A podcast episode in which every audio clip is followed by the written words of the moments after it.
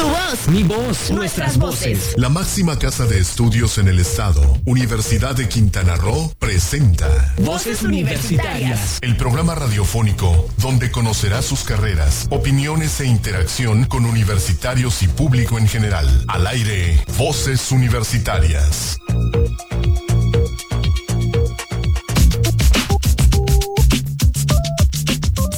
Buenas tardes, 4 2 de la tarde y ya estamos listos para transmitir a través de los micrófonos de Sol Estéreo con Voces Universitarias Radio, el programa de vinculación de la Universidad de Quintana Roo con la sociedad quintanarroense y de todos lados.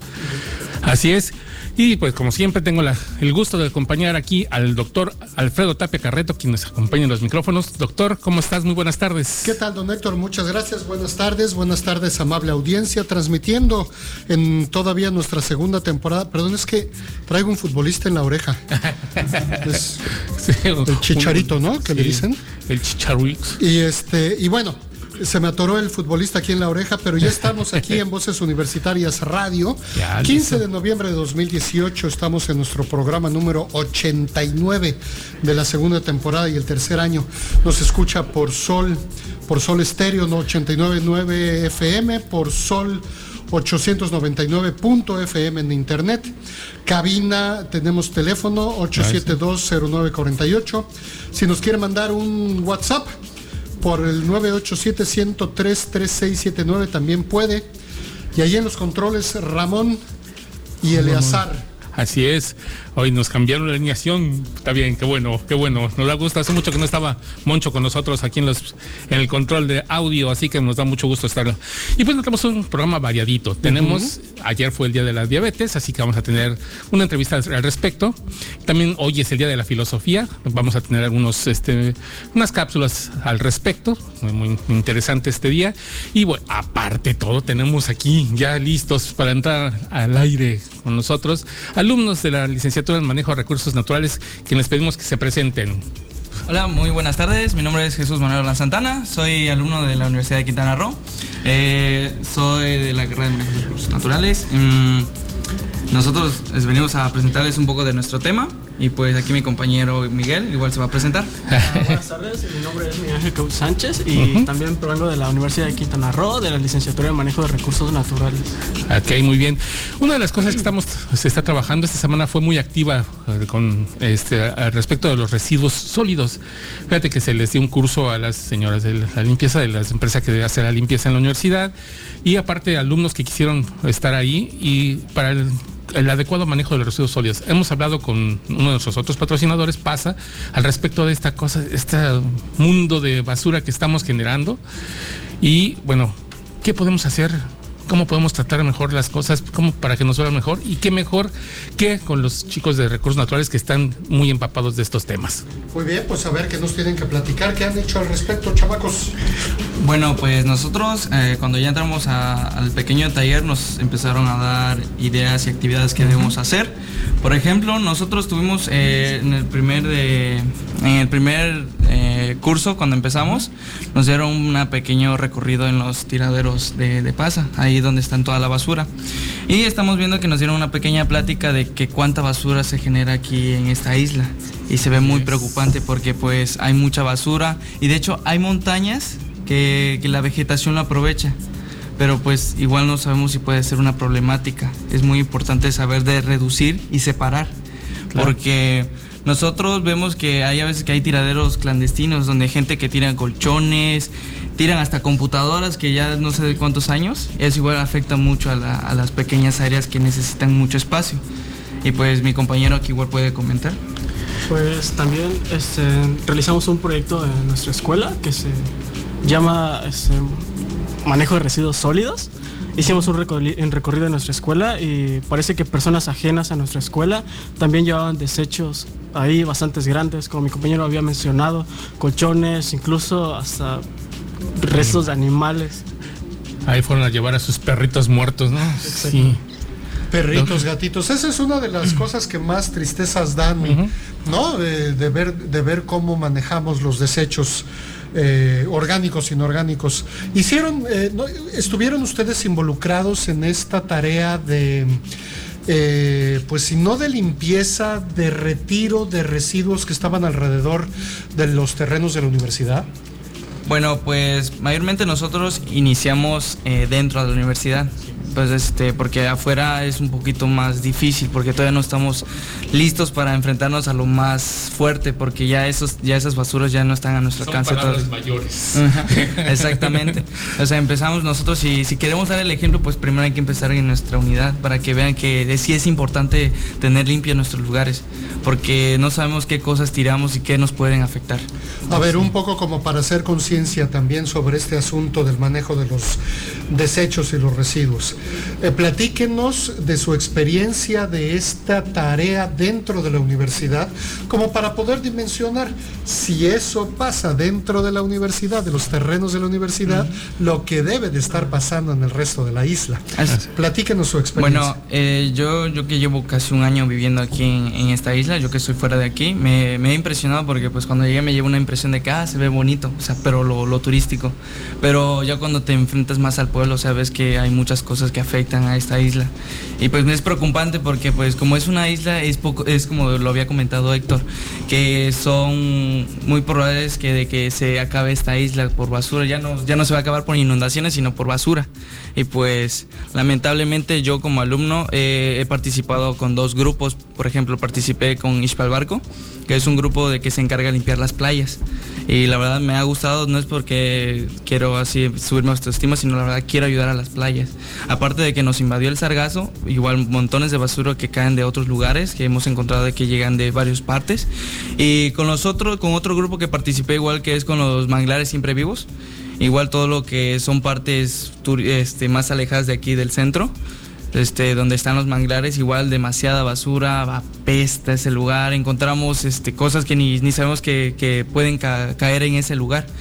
Y pues nosotros nos dimos la tarea de limpiarlo lo más que se pueda, prácticamente las latas de cerveza, que casi no hay por aquí. Que casi no hay por aquí. Y no entiendo cómo traen tantas cervezas si ni hay un, Six cerca de ahí. No, o sea, es algo, algo, inexplicable, la verdad. El problema no es que las lleven, el problema es que no las, no las regresan. Claro, claro, llevarlas es, bien fácil. De hecho, hasta regresarlas debería de ser todavía más fácil porque ya... Están vacías. Ya están vacías. No, pero solamente regresan las llenas para seguir después. Aquí hay un algo muy importante, ¿no? Yo creo que lo que en la experiencia de los que yo lo vi con ustedes ahí en que estaban levantando la basura, bueno, no la basura, los desperdicios. El hecho es que se generaba precisamente basura, se estaban generando lixividades porque estaban cosas este, combinadas.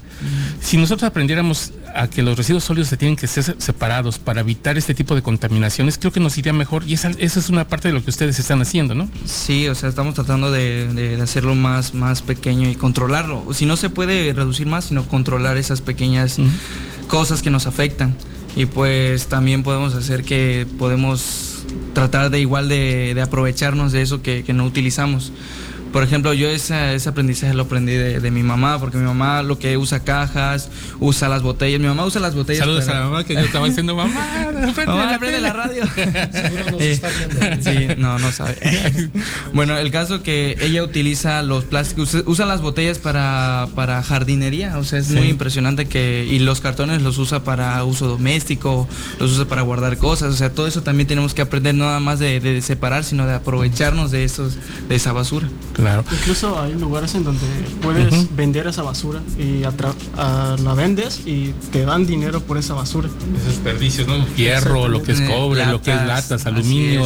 El mismo PET, ¿no? Debería de ser algo que, todo el mundo utilizara. Hay un, hace unos días eh, sobre una publicación del, del Deutsche Welle, de Alemania, en donde les dan el transporte una credencial de transporte, tú vas a la, depositas tu tarjeta, pones tu tarjeta y depositas el PET y por depositar ese PET te cargas dinero a tu tarjeta para que puedas utilizar en el transporte público. Entonces, eso está genial, ¿no? Aquí no se podría hacer algo al respecto que el Uniper por ahí utilizaran campañas de este tipo. Pues es realmente un material que van a poder vender, que van a poder utilizar, reutilizar. Así que. Es, es, una estrategia de esas que hay que copiar, ¿no? Claro, claro, y sobre todo nuestra isla que es tan chiquita, tan pues vulnerable. Exactamente.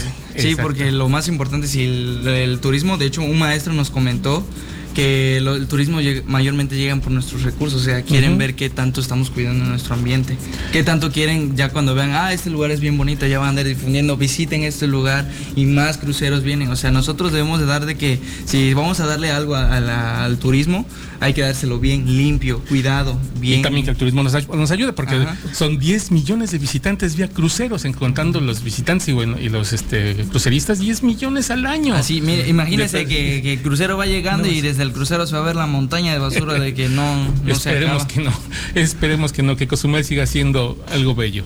Sí, la verdad es algo que, que es algo que a mí me gusta, la verdad, yo, yo que soy de otro lugar me está gustando este lugar y pues voy a hacer lo más posible, yo y mis compañeros de, de- de la licenciatura vamos a tratar de que pues difundir este problema que la verdad no es, no es solo aquí, sino en varios lugares. En todos lados. Así es. Es la Bueno, huella que deja el hombre. Parece que sí lo está haciendo bien la UCRO en su labor social, ¿no? Claro. Y bueno, no, va- no va a ser la primera semana que vamos a tener. De hecho, ya están invitados para la próxima semana también para ayudarnos a ver lo que es esta clasificación.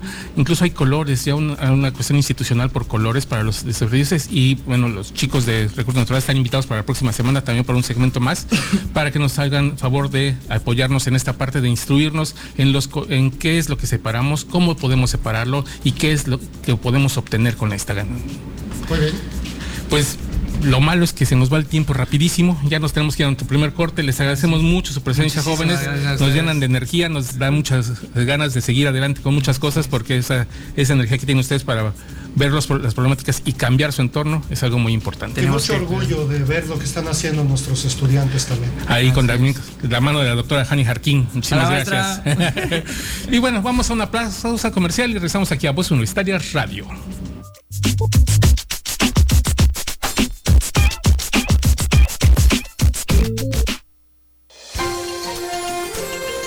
¿Sabías que? Desde 1980, el número de personas con diabetes en el mundo casi se ha cuadruplicado. Se estima que 422 millones de adultos padecían diabetes en 2014, frente a los 108 millones de 1980. Al mismo tiempo, la prevalencia de la diabetes, proporción de personas que sufren una enfermedad con respecto al total de la población en estudio, se ha prácticamente duplicado, al pasar del 4,7 al 8.5%. En un momento regresamos a Voces Universitarias Radio. La sociedad exige profesionistas que se integren al desarrollo. Soy orgullosamente universitario y me preparo para los retos que me depara el futuro. Universidad de Quintana Roo, 27 aniversario.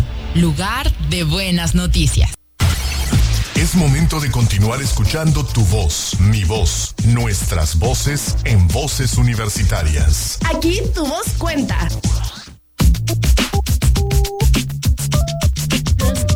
Muy bien, estamos de regreso cuando son 4 de la tarde con 18 minutos a Voces Universitarias Radio y eh, pues vamos a tener una entrevista por parte de nuestros uno de nuestros patrocinadores, Amerimed Islamed Cozumel, a propósito de que ayer fue el Día Internacional de la Diabetes. ¿Sí?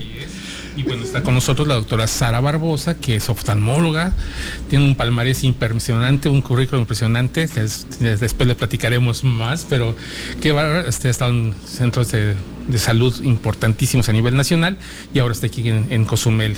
Eh, Lo cual, lo cual es fantástico su especialidad en, oftalmología, porque resulta que, bueno, la diabetes afecta eh, también los ojos, ¿no? Eh, tal Es vez alguno, no sé, alguna de las cosas, pero como que, eh, ¿qué tan común, doctora, es? Eh, perdón, antes que nada, doctora, bienvenida a Voces Universitarias Radio. Hola, muy buenas tardes. Soy la doctora Sara Barbosa Horta y mucho gusto de estar con ustedes el- la tarde de hoy. Gracias. Gracias. Pues es- sería esta parte de la diabetes, ¿no? Sabemos todas las afecciones que nos causa, que todas las problemáticas, pero una de las que pues, podría ser más significativa es eh, en cuestión de los, de los ojos, el perder poco a poco la visión por parte de, esto de, la, de la diabetes. Sí, mira, eh, ayer fue el Día Mundial de la Diabetes. Y eh, claro, como ustedes saben, la diabetes es una de las enfermedades más frecuentes en la República Mexicana. Y, pero es una enfermedad que inicia en el páncreas. ¿Qué es lo que pasa? Que eh, las, eh, eh, unas células, no, las células del Langerhans ya no producen la insulina que necesitamos. Todos necesitamos insulina para poder vivir.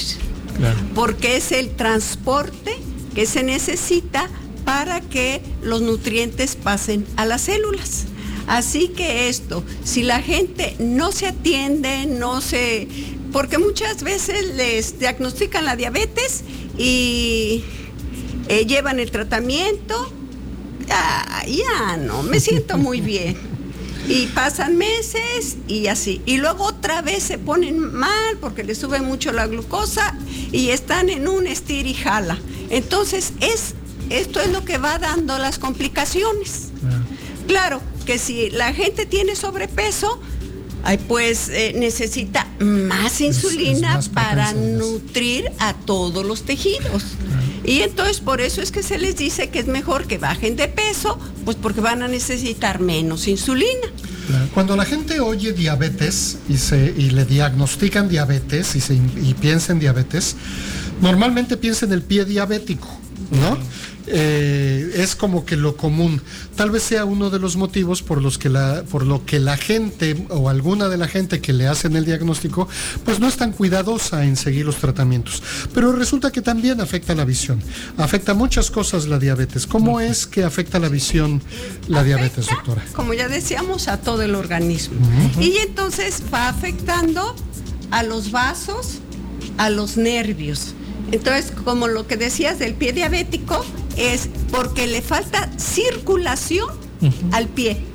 Pero además, los nervios que también ya están afectados ya no tiene buena sensibilidad. Y como no tiene buena sensibilidad, aunque tenga ahí la úlcera, pues no se toma en cuenta. Ah, no me duele. Ahí va a caminar. Sí. Entonces, pero ver cuando, ya no se infecta, no, pero cuando se infecta eso, que ya no es posible controlarlo, pues es, es cuando vienen las amputaciones, ¿no? Entonces, si el riñón es el que se afecta, entonces, bueno, eso no te lo estás viendo, pero sí se va viendo los resultados. Entonces, eh, ¿por qué se va dañando el riñón? Porque cuando tiene mucho azúcar, tiene que salir por el riñón. Y luego después pues se va dañando, se va dañando y ese al final va a terminar en diálisis. Y pues si es a nivel de los ojos, pues entonces se empiezan a alterar la circulación, porque a nivel de los ojos es una circulación terminal. Y entonces son vasitos muy delgaditos. Si esos tienen sobrepeso, porque entonces van a tener ateromas, muchas veces hay una oclusión es decir, y lo único que hacen es no dejan de ver. Pero como eso ya es un daño permanente, ya no se le puede hacer gran cosa. Entonces, a los pacientes hay que estarles haciendo exámenes.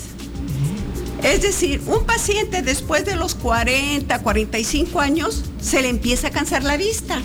Entonces, para eso solo necesita lentes, solo necesita lentes para cerca, pero es un proceso normal. Eso es como las eh, canas.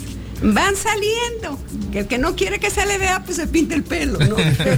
Pero, ahí ya está. Entonces es lo mismo para ver de cerca. Es un proceso normal, eso no es grave.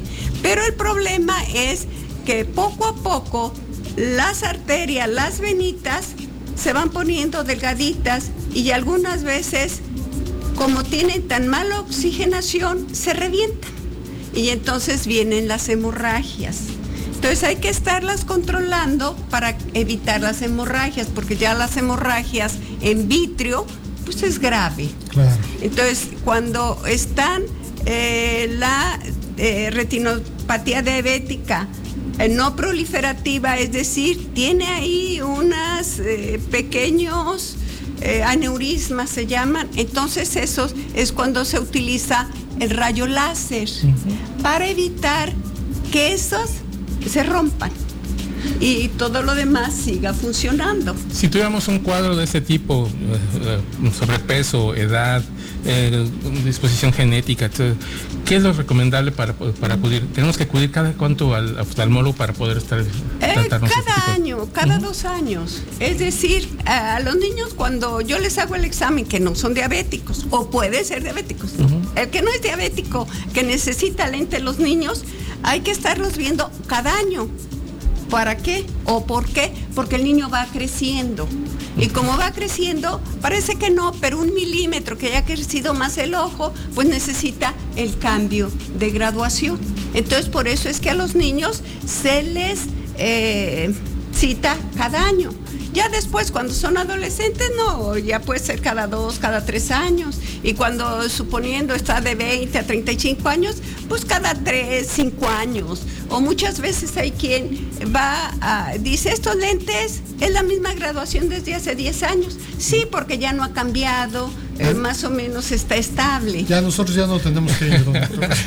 Cada seis meses. No, no, pero ya después de los 45 hay que estar haciendo el examen. ¿Por qué? Porque pasa una cosa, a la gente mayor es muy bueno que vaya una vez al año con el oftalmólogo, que se den eso. Bueno, lo de la consulta se lo den como un premio, como que ellos lo merecen. es decir, ¿por qué? Porque un paciente que ya tiene 55, 60 o más años, bueno, hay que hacerle el examen, qué agudeza visual tiene, eh, si tiene sus lentes bifocales o nomás está teniendo lentes para ver de cerca, cómo está su presión arterial, porque eh, lo que se llama glaucoma es una enfermedad que se puede presentar ya en las personas de 50 o 45 años para arriba, ¿no? Entonces es que lo que sucede que el agua ya no puede salir bien del ojo.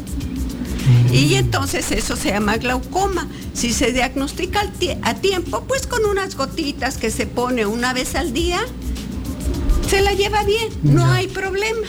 Entonces hay otra gente que dice, estoy empezando a ver borroso, como que el vidrio no está limpio, es que empieza con cataratas. Pensé que era, pues límpielo. no, no, es que no es de límpielo, no, no trae lentes. Entonces la cosa, le digo, me dice es que veo así como borrosito, como que, que no está limpio el cristal. E, exactamente, tenemos un lente adentro del ojo que se llama cristalino y si no se toma frutas y verduras, vitamina C, entonces se va formando la catarata. Y hay otra situación, la degeneración macular relacionada a la edad. La degeneración macular relacionada a la edad es el problema en la parte más sensible del ojo, donde se forma la imagen, donde se ven eh, los colores. Y si no, este, eso se va dañando y ya no va a ver bien, ya no va a poder leer. Entonces hay que darle tratamiento para que se nutra mejor su retina y, y no se degenere tanto la mácula. Porque luego ya van, cuando están con eso, pues ya no hay nada que hacer. Doctora, si uno quisiera atenderse, ¿cuál sería la dirección? ¿Cuál es el teléfono que ustedes para podernos ah, Bueno, estamos en Amerimed Islamed. La verdad, yo no me sé el teléfono. Ah, pero bueno, salen los Pero bueno, sí, pero entonces, eh, la gente que vaya, los pacientes que quieran ir esta quincena de este mes, pues tendrán un 20% de descuento. Mm, Nomás dice que la escucharon el Sol Estéreo. Perfecto, aquí en Voces Universitarias, si ellos dicen que lo escucharon aquí con nosotros, tienen un descuento entonces especial.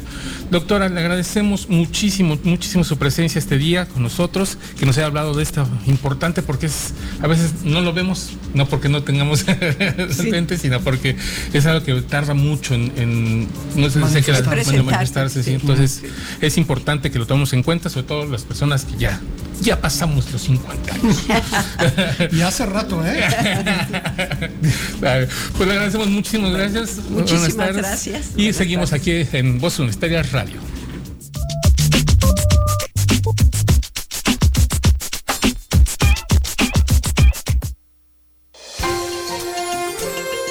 ¿Sabías que...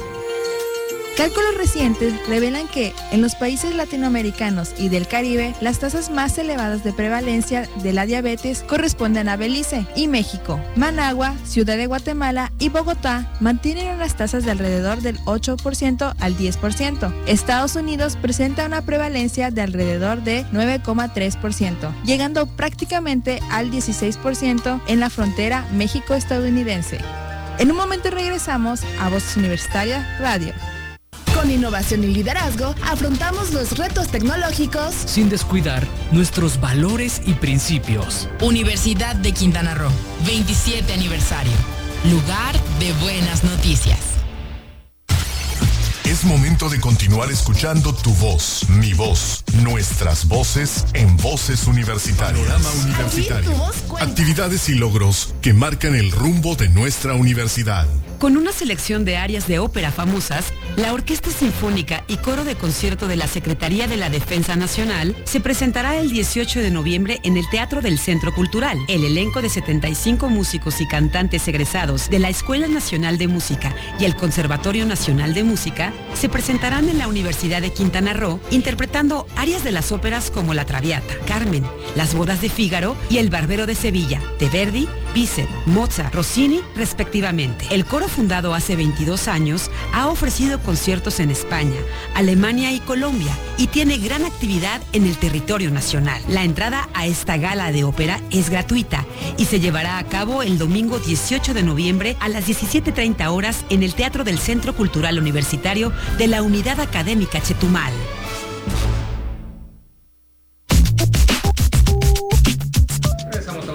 Son las 4.37, nos persigue el buen fin. Así que mejor que te parece y nos vamos rapidito. Si no, nos... Truje chencha. Sí, vamos a lo que prometimos. Historia de la música, el progresivo francés. Perfecto, pues vamos con él.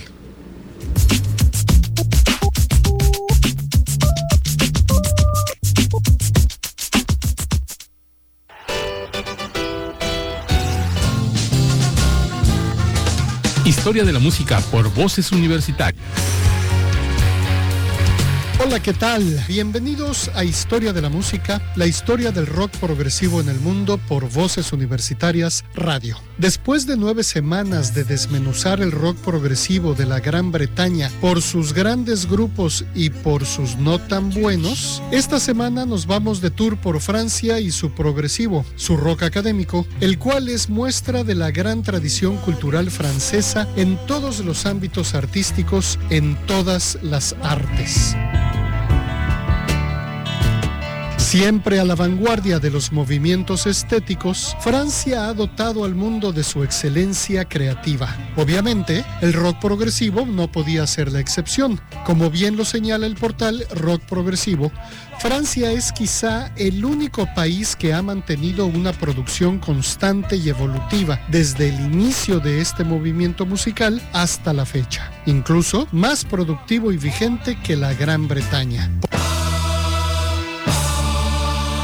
Por su parte, manticornio.com señala que el progresivo francés es muy similar al progresivo clásico o al progresivo sinfónico en toda su estructura, pero con la gran característica de la teatralidad de los vocalistas. Este estilo fue definido por bandas como Ange y Mona Lisa, y las bandas que se inclinan por este estilo son normalmente criticadas por parecerse demasiado a lo que conceptualizó Peter Gabriel junto con su gran Genesis en la década de los 1970. 70.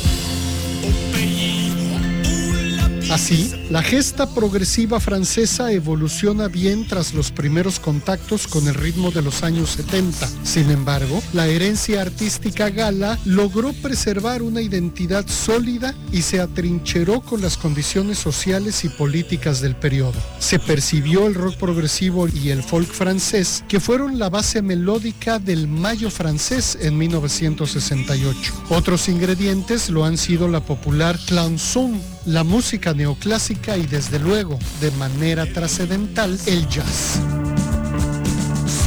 Así, la construcción del rock progresivo francés se vio fortalecido con la aparición de sellos discográficos independientes que respaldaron el movimiento con el registro de las obras más valiosas del progresivo francés. Así pues, aparecieron sellos discográficos, etiquetas como Crypto, Futura, Talem, Hexagon, Urus Disjunta, Balloon Noir, Cobra, sellos que se conjuntaron a los ya tradicionales como Philips, Barclay, Fontana y Egg, lo que fue de gran apoyo para esta manifestación poco comercial de arte en el país galo.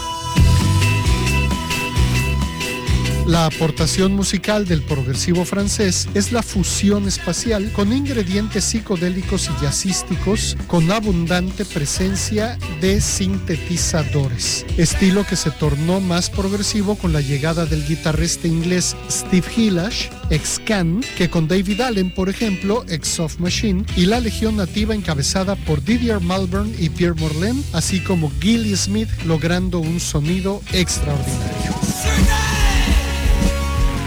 Con este breve recorrido por el progresivo francés, solo nos queda decir ¡Uh la la! ¡Au revoir! y que vive la buena música. Esperando pues, como siempre, que estas entregas sean de su agrado, se despide de ustedes su amigo Alfredo Tapia Carreto con un gracias a la producción de Héctor Zacarías. Los esperamos la próxima semana con otra entrega de Historia de la Música aquí en Voces Universitarias Radio.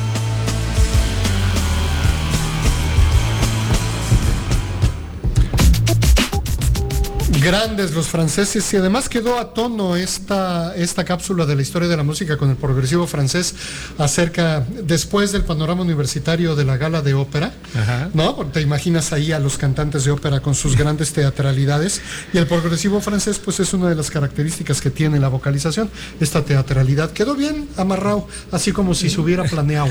Pues casi. Por lo menos al hacer la escaleta, sí. Muy bien. Perfecto. Pues fíjate que este, tenemos aquí una, una invitación. Al ratito, antes de que se me olvide, a las 5 de la tarde hay una marcha por los este del parque, si no me mal recuerdo, es el parque del centro, o sea, el parque de Benito Juárez o viceversa, no recuerdo, pero es de la Fundación Enlázate, bueno, este grupo Enlázate, que es eh, de la filantropía en Cozumel, y bueno, nosotros es como parte de la Fundación Comunitaria Cozumel, que siempre nos está apoyando con becas y con una serie de, trabajos extras que hacemos entre la universidad o de vinculación entre la universidad y, y la fundación, bueno, nos invitan a participar a todos los estudiantes, a todos los chicos aquí, a partir de las 5 de la tarde va a ser esta hoy, hoy, hoy va a ser esta marcha de Enlázate en cuestión de, filantropía. Muy bien. Eh, muy bien, pues todo el éxito, porque además ya, ya llegó la heladez y amenaza lluvia. Ojalá y no les agarre. No, no, no, yo creo que no. Yo creo que van a tener buen clima, al contrario, para que no suden con este la marcha de este con los calores que generalmente hay por aquí. Ahora va a estar fresquecito para marchar. Así que caminar ahí por el malecón del, del aquí de la isla es algo delicioso. Mm. Ok, pues son 4.44, ¿qué te parece? Nos vamos a nuestra pausa y regresamos aquí a Voces Universitarias Radio. Vayamos.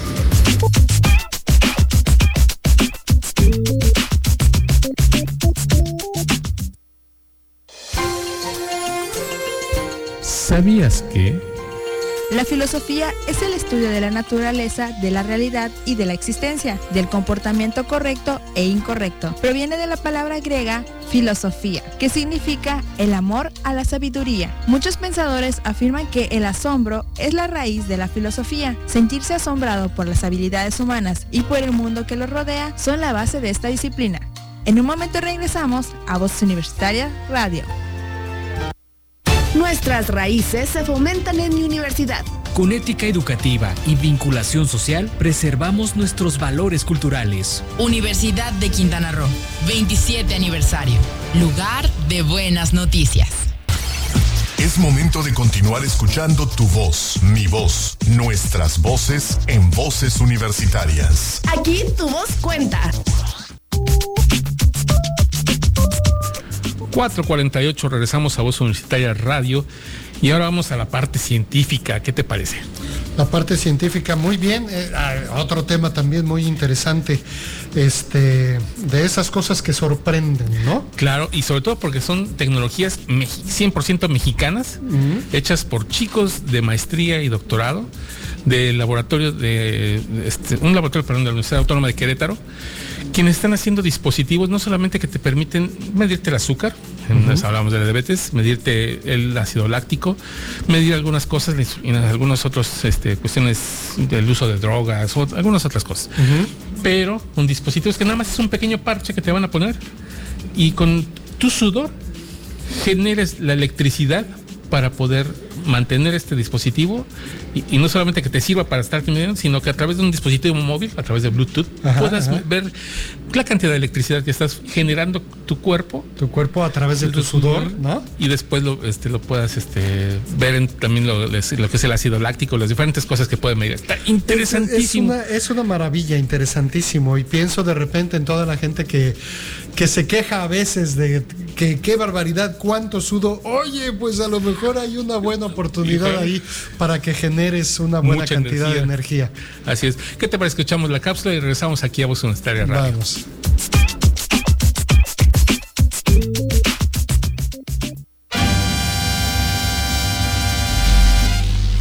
La ciencia en México. Investigadores y estudiantes de instituciones educativas y centros públicos de investigación del Laboratorio Nacional de Micro y Nanofluídica generan conocimiento científico y tecnología para el desarrollo de sensores autosustentables, capaces de hacer mediciones de diferentes compuestos como la glucosa, la urea, ácido láctico, entre otros, para aplicaciones biomédicas. Como parte de la Universidad Autónoma de Querétaro, este laboratorio realiza la síntesis y caracterización química y electroquímica de nano y biocatalizadores, así como membranas de intercambio iónico para la aplicación en sistemas electroquímicos de energía. La investigadora especializada en nanotecnología de la Facultad de Ingeniería de la UAQ Campus Aeropuerto, doctora Minerva Guerra Balcázar, explicó, en el laboratorio trabajamos con celdas de combustibles microfluídicas que utilizan catalizadores biológicos, como las enzimas, que tienen reacciones específicas, lo que nos permite oxidar o reducir selectivamente algún compuesto que esté presente en los fluidos corporales, con el propósito de extraer energía eléctrica. Los compuestos que hemos utilizado son la glucosa, etanol, urea, el ácido láctico presente en el sudor, entre otros. Es un trabajo que comenzó hace 10 años y que se consolidó con la creación del laboratorio. Como parte de este trabajo, científicos investigadores y estudiantes del LabMIN, como se le conoce por sus siglas, desarrollaron un parche que, a partir del sudor, permite al usuario no solo la medición de sus niveles de ácido láctico, sino además generar la energía que requiere el propio dispositivo para su funcionamiento. Al respecto, el candidato a doctor y asistente de investigación, Ricardo Antonio Escalona Villalpando, destacó que el proyecto consiste en el desarrollo de un parche para la obtención de energía a partir del sudor. Realizamos un diseño con electrodos que inmovilizan la enzima lactato oxidasa para la oxidación del ácido láctico que se encuentra en el sudor, con la que se obtiene energía eléctrica. Ya desarrollamos un prototipo hecho en México, que se coloca sobre la piel y cuando la persona suda, la energía química del ácido láctico es transformada en energía eléctrica. Además, con un dispositivo tipo wireless que funciona con Bluetooth, no necesita cables. El usuario, desde una aplicación por teléfono, puede verificar la cantidad de voltaje y corriente que se produce en el proceso para que sea utilizada en dispositivos de bajo requerimiento energético como lo es el mismo dispositivo. Subrayó que los valores agregados de esta tecnología es que no es invasiva, a comparación de los que se encuentran en el mercado que para obtener muestras requieren de microagujas, además de que permiten la medición del ácido láctico in situ. Esto es importante porque el ácido láctico está relacionado con padecimientos graves como la insuficiencia cardíaca. El prototipo ya está aprobado. Estamos trabajando en varias publicaciones a nivel internacional y en una solicitud de patente. Lo hemos presentado en congresos en México, Polonia y próximamente en los Estados Unidos. Lo que queremos dar a conocer es que hay tecnología en nuestro país y que existe un grupo multidisciplinario donde se conjunta la parte electrónica, electroquímica, enzimática y bioquímica, que ya generó un producto tangible. Además, es un dispositivo que por su funcionalidad puede adaptarse para hacer otro tipo de mediciones como glucosa, drogas o ácido úrico. Con información de Agencia Conacit para Voces Universitarias Radio, Cristina Cumul. Qué maravilla. Y bueno, desde luego, mientras más sudes, más ácido láctico generas. Y habrá que ver, estar atento ahí en las oportunidades de negocio, porque a lo mejor hasta resulta que si también mientras más apestas, más energía sacas. a lo mejor, imagínate cuántos tendremos mucha energía. No, hombre, bueno, a ver, vamos a, vamos a empezar a sudar. A lo mejor este, encontramos ahí una oportunidad de negocio vendiendo energía. Tú lo estás viendo como mercadólogo. sí. Vamos a una pausa y regresamos a Nuestra Radio.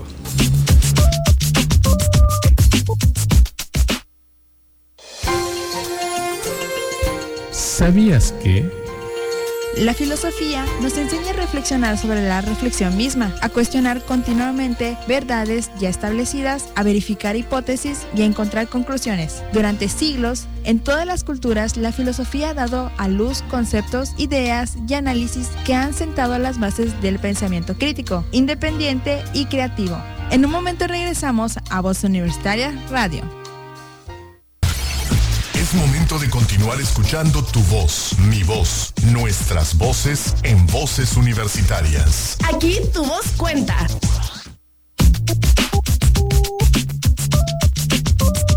...4.56... ya estamos a punto de llegar al final de Voces Universitarias Radio, su edición número 89.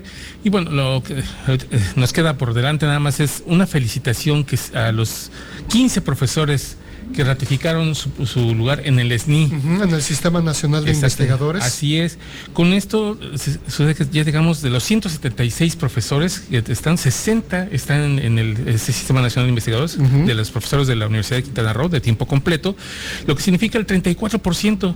Es un dato bastante interesante porque con esto elevamos nuestros estándares de calidad más allá de lo nacional. Al nivel nacional están al 22%. Ok, el promedio. El promedio.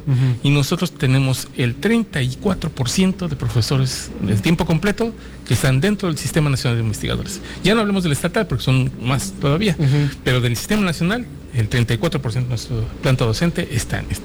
Bueno, pues enhorabuena, es un reconocimiento que mucha gente agradece y que mucha gente percibe y que para mucha gente es importante, que bueno, para eso están las instituciones y ojalá y CONACIT eh, pues se pusiera también las pilas y la Secretaría de Educación Pública para eh, aumentar los recursos, ¿no? Porque hay cualquier cantidad más de profesores investigadores en todo el país con la capacidad sobrada de pertenecer a un sistema nacional de investigaciones como lo es el SNI, pues, y pues que no entra, ¿no? Porque pues no, algunos que, no alcanza. Recuerdo uno, mucho uno que vino del, de este, a evaluar lengua inglesa que dijo, tengo 72 años y me tardé más tiempo en este, recibir mi credencial del, no, del, SNI, del SNI que del ah, INAPAN. Ya, sí. Así es, ¿no? Recuerdo mucho eso. Pero bueno, una felicitación para los 15 profesores de la Universidad de Quintana Roo, tanto de la división, sí, de la división de ciencias e ingenierías, de la división de ciencias políticas y humanidades, de la división de ciencias sociales y económicas administrativas, de la división de desarrollo sustentable, el doctor Oscar Frausto y el doctor Alfonso González Damián, y obviamente de, Playa del Carmen y de Cancún también tenemos ya ahí que ratifican, ¿no? Eh, recordemos que este reconocimiento de la pertenencia al Sistema Nacional de Investigadores tiene un periodo de vigencia y entonces, bueno, ahorita ratifican dos de nuestros profesores aquí en Cozumel esta, esta membresía, pero hay otros que la tienen desde años anteriores. Así es. Pues ya nos vamos. Nos vamos, pues ya que... Le agradecemos muchísimo a Ramón en los controles de audio Ah, ay, Eleazar. Eleazar siempre se muere. Eleazar muy tacaño, no me acuerdo nunca de su nombre. Ay, sí. Eleazar en los controles de video. a Sol Estéreo por permitirnos y sobre todo a quienes nos hacen posible este programa y a ustedes que nos escuchan y nos ven a través de los diferentes canales de difusión de este programa. Muchas gracias, don Héctor, en la producción. Muchas gracias, amable audiencia. Nos estaremos escuchando la próxima semana. Hasta luego.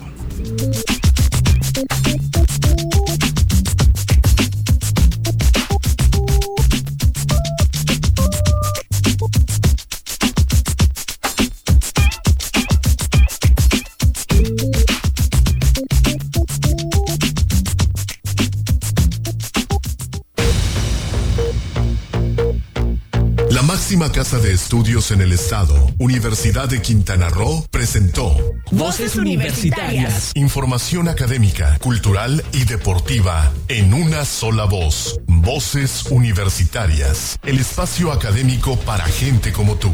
Hasta la próxima.